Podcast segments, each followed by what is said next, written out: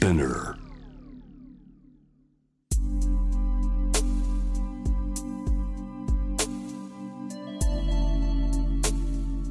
眠らない街六本木。高層ビルの一室に現れる深夜の保健室。重たいドアの向こう側。ここでは誰もが飾らない言葉で語り始める。心の声を聞き出す。特別な聴診器を持って迎えるのは酒と涙と哀愁をこよなく愛するイラストレーターの田中美咲。恋仕事家族。そして性のこと。一人一人で違う。体と心のカルテ。J-WAVE ミッドナイトチャイム。ようこそ深夜の保健室へ。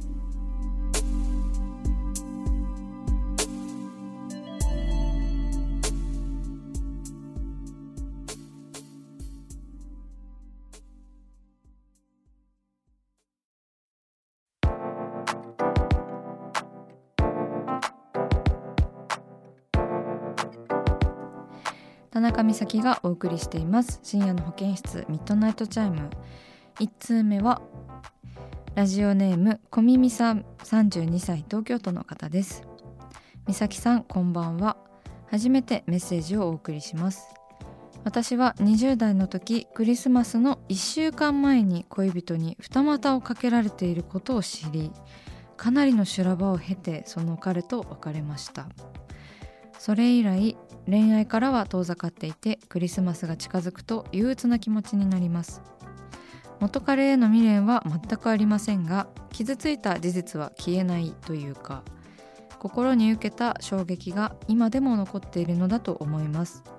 どうすれば恋愛のトラウマを乗り越えることができるでしょうか？とのことです。小耳さんメッセージありがとうございます。いやそれは辛いですよ。今32歳で20代の時のその裏切り行為によりずっとそれをね引きずってクリスマス自体が嫌なものになってしまうという。こんな悲劇っていうね。いやでも悔しいですよ。そんななんかそんなやつのせいでクリスマスがちょっと来ると憂鬱になっちゃうなんてね。本当でも嫌だったことってすごい残っちゃいますからね。私はですねなんか誕生日が多い。誕生日に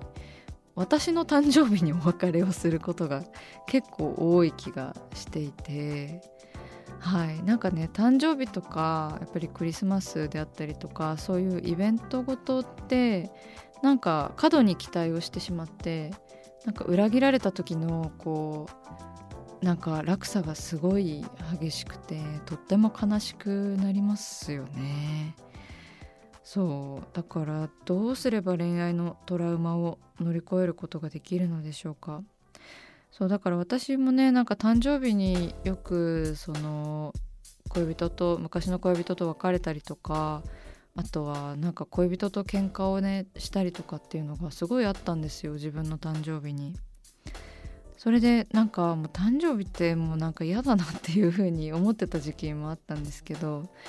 もうそういう風になんか期待しちゃうからもう誕生日全然もうなんかいらないですみたいにもう思ってたんですけど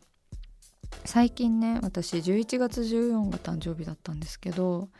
その時にねあのー友人たちがねちょっとお祝いしてくれて我が家でこうささやかに。というかあの同居人の染谷さんがねよく話に出てきて東京に住んでるとねやっぱ染谷さんの話ばっかりになっちゃうんだけどあのシェフをしてくれてねその誕生日ディナーを作ってくれたんですお品書きとかも書いてくれてでなんか設定はなんかミシュランの5つ星3つ星？のなんかミシュランのこうレストランでこうなんかイタリアンを修行したこう女シェフがこう横浜にあたりにねなんか海沿いにこう自分のレストランを出してるっていう設定で染谷さんは。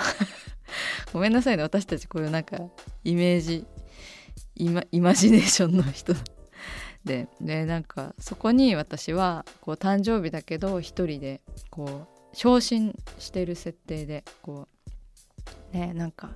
ヒール持ってね海辺を歩いてるなんかして。そういう設定ですよ。でたまたま会ったそこの染谷さんが働いてるフレンチに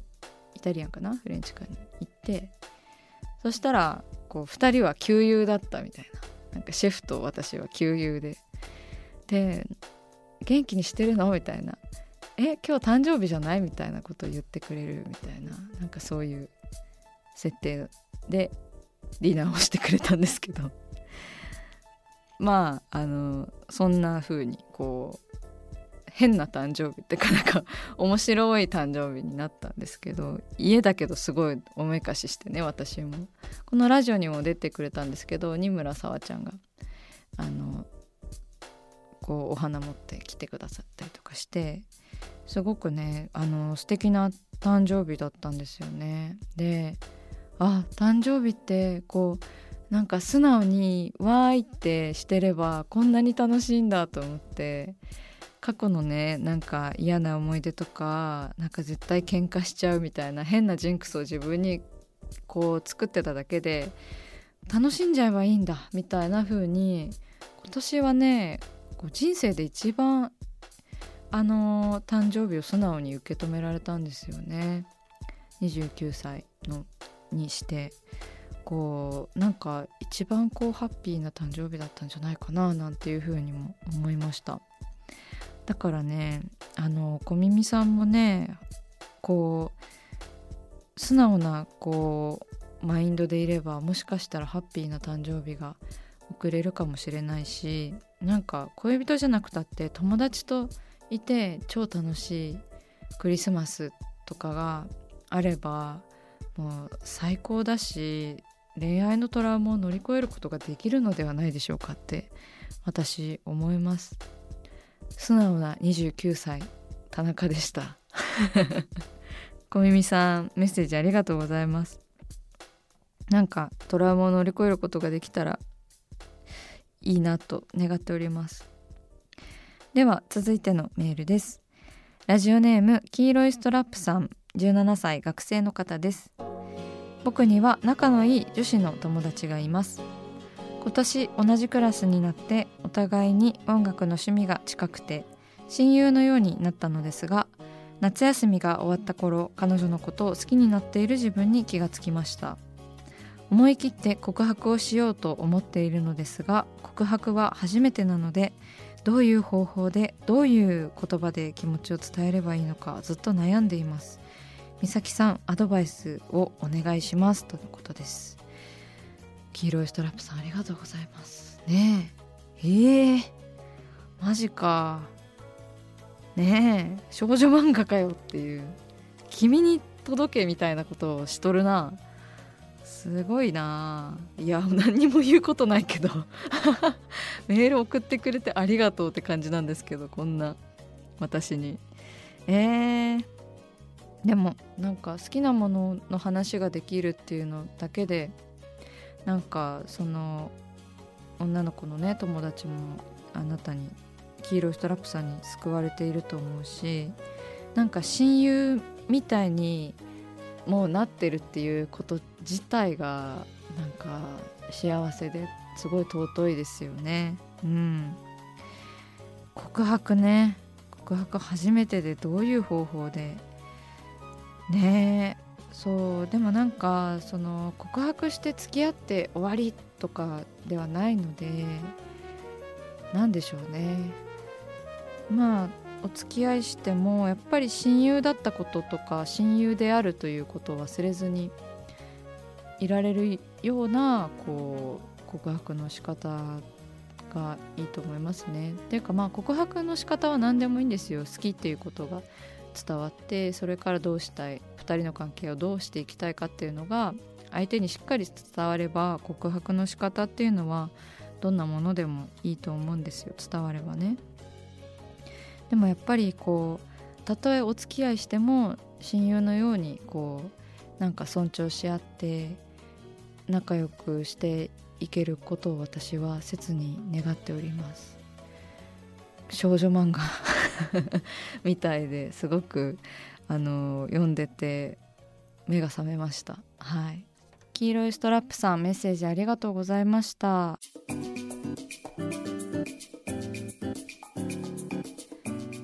始まりました。田中美咲の六畳一間。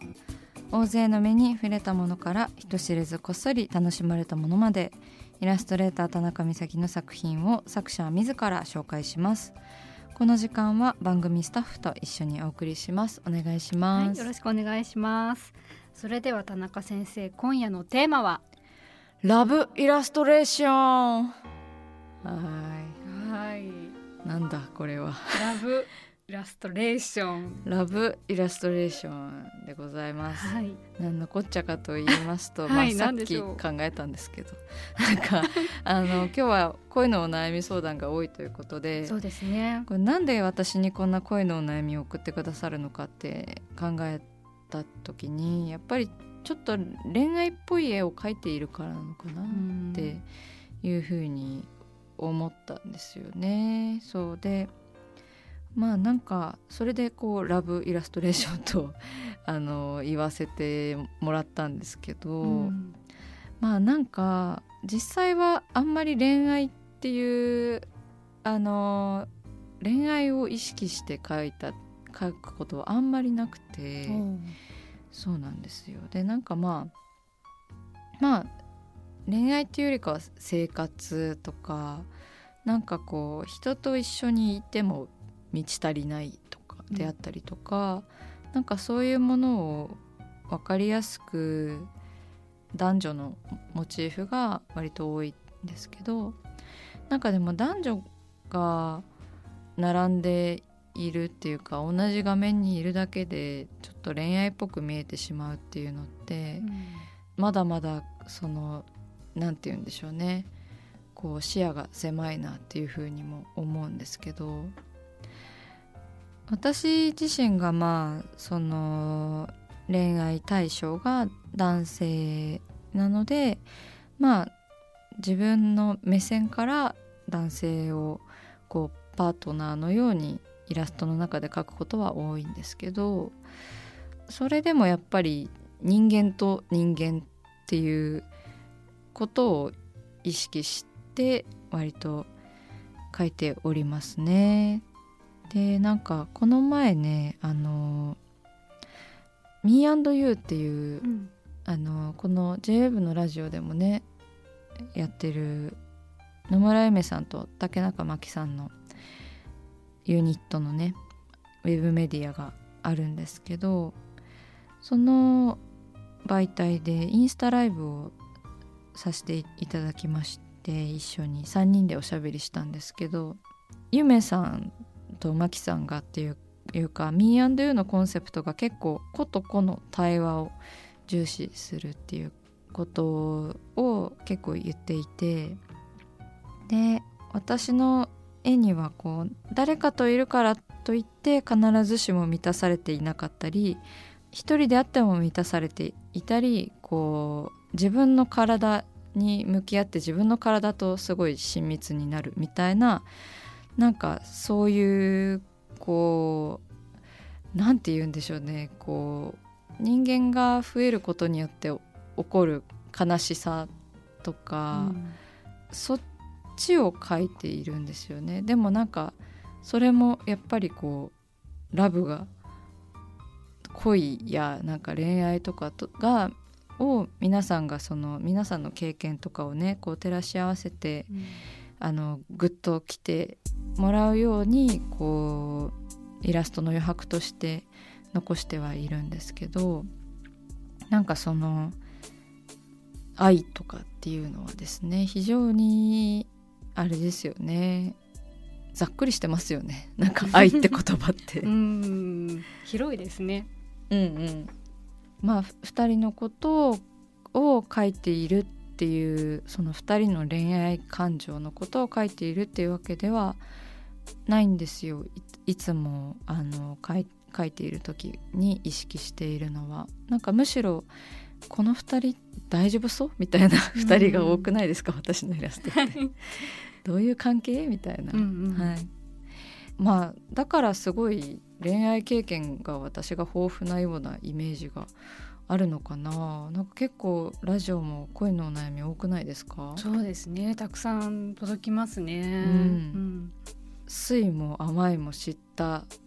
お姉やんみたいなイメージが若干ついているのかなと自己分析してるんですけどもう全然なんかそんなこともなく 皆さんが多分想像を膨らましてくれているのをこうねイラストイラストから皆さんが想像を膨らまして私のなんか人物像とかが出来上がってるのもそれもまたすごい面白いなと思っているんですけれども。でまあ皆さんのね声のお悩みを聞いたりとかしてこうなんか話し合ってくれしか言えないみたいな そんなポンコツではあるんですけれども。で最近ねあんまりこうなんか恋愛に見えるようなイラスト描いてないなっていうふうに思っていてそれは私もより個人にフォーカスするようななんか方向性でいきたいなと思って今自分がそういうモードなので描いていないっていう感じなんですけどでもたまにねドキドキするようなイラストも描きたいなって思う時ありますよ。なんかムラムラすんなみたいな。ねえパートナーと全然会えない時とかうん。なんかムラムラすんな。なんかこの欲求を叶えてくれる絵を。これがしたいんじゃみたいな。私はパートナーの肘を今すぐ吸いたいんじゃみたいな。なんかそういう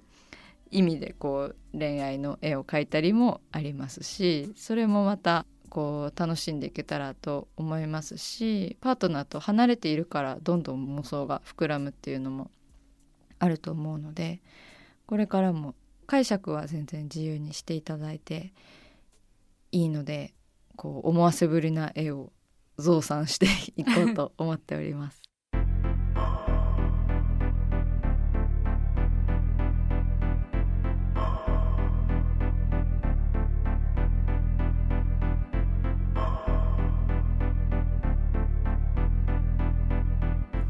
夜中だから話せる。体のこと心のこと。 J-WAVE ミッドナイトチャイム。公式サイトとインスタグラムは24時間オープンしています。あなたの悩み番組へのメッセージお寄せください。来週もイラストレーターの田中美咲が深夜の保健室でお待ちしています。